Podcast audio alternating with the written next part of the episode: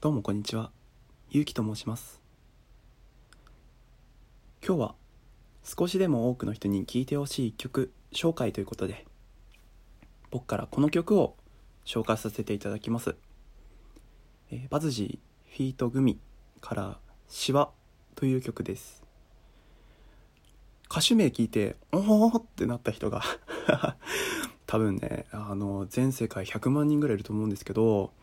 まあ、何の曲かっていうとボーカロイドの曲なんですね。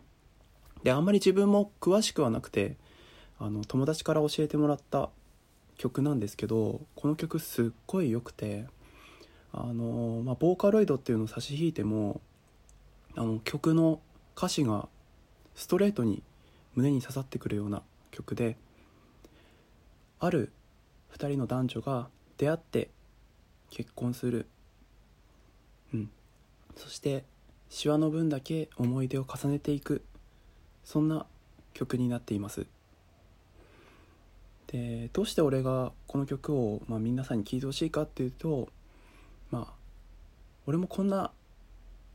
恋というか結婚をしてみたいなって思ったからなんですね。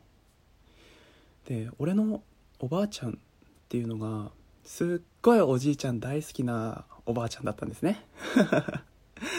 あの子供の頃からずっとおばあちゃんの家に行くとおじいちゃんはね昔あんなにかっこよかったんだよとかおじいちゃんはね本当に頼りになるんだとかすごい自慢してくるんですよ。うん。ただおじいちゃんはちょっと僕が小学校1年生の頃に他界してしまって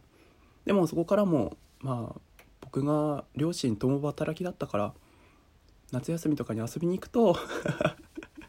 お毎回のようにおじいちゃんの自慢話をされるんですよ。だからおじいちゃん大好きなんだろうなおばあちゃんはって思ってたんですね。でもそのおばあちゃんもあの年を重ねていくことによって、まあ、病気になってしまってでアルツハイマーにかかってしまったんですね。でそんなおばあちゃんはあの俺がお見舞いに行くとまあその 俺の名前すら思い出してくれない結構悲しい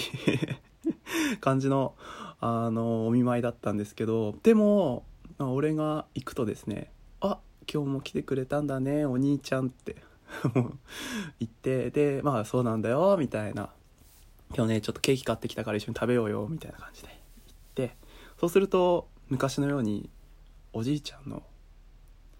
自慢をしてくるんですね。おじいちゃんはねこんな風にプロポーズしてくれたんだとかおじいちゃんはねってっていう話をねしてくれるんですよ。そんな風にまあどんなにね病気にかかってもおじいちゃんのことを愛していたおばあちゃんをなんかこの曲を聴くと思い出しちゃうんですよ。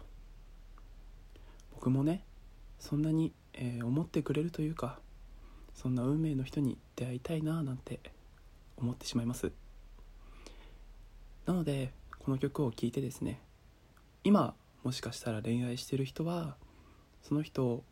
こんな風に運命の人に仕上げあのしていきたいとか今結婚してる人はこんな風に結婚生活を歩みたいとか、えーもっとお年を召した方が聞いてるかもしれませんがこんな風にえー人生を共に歩みたいとか思っていただければ嬉しいなと思います。それではパズジーフィート組からシワです。どうぞ。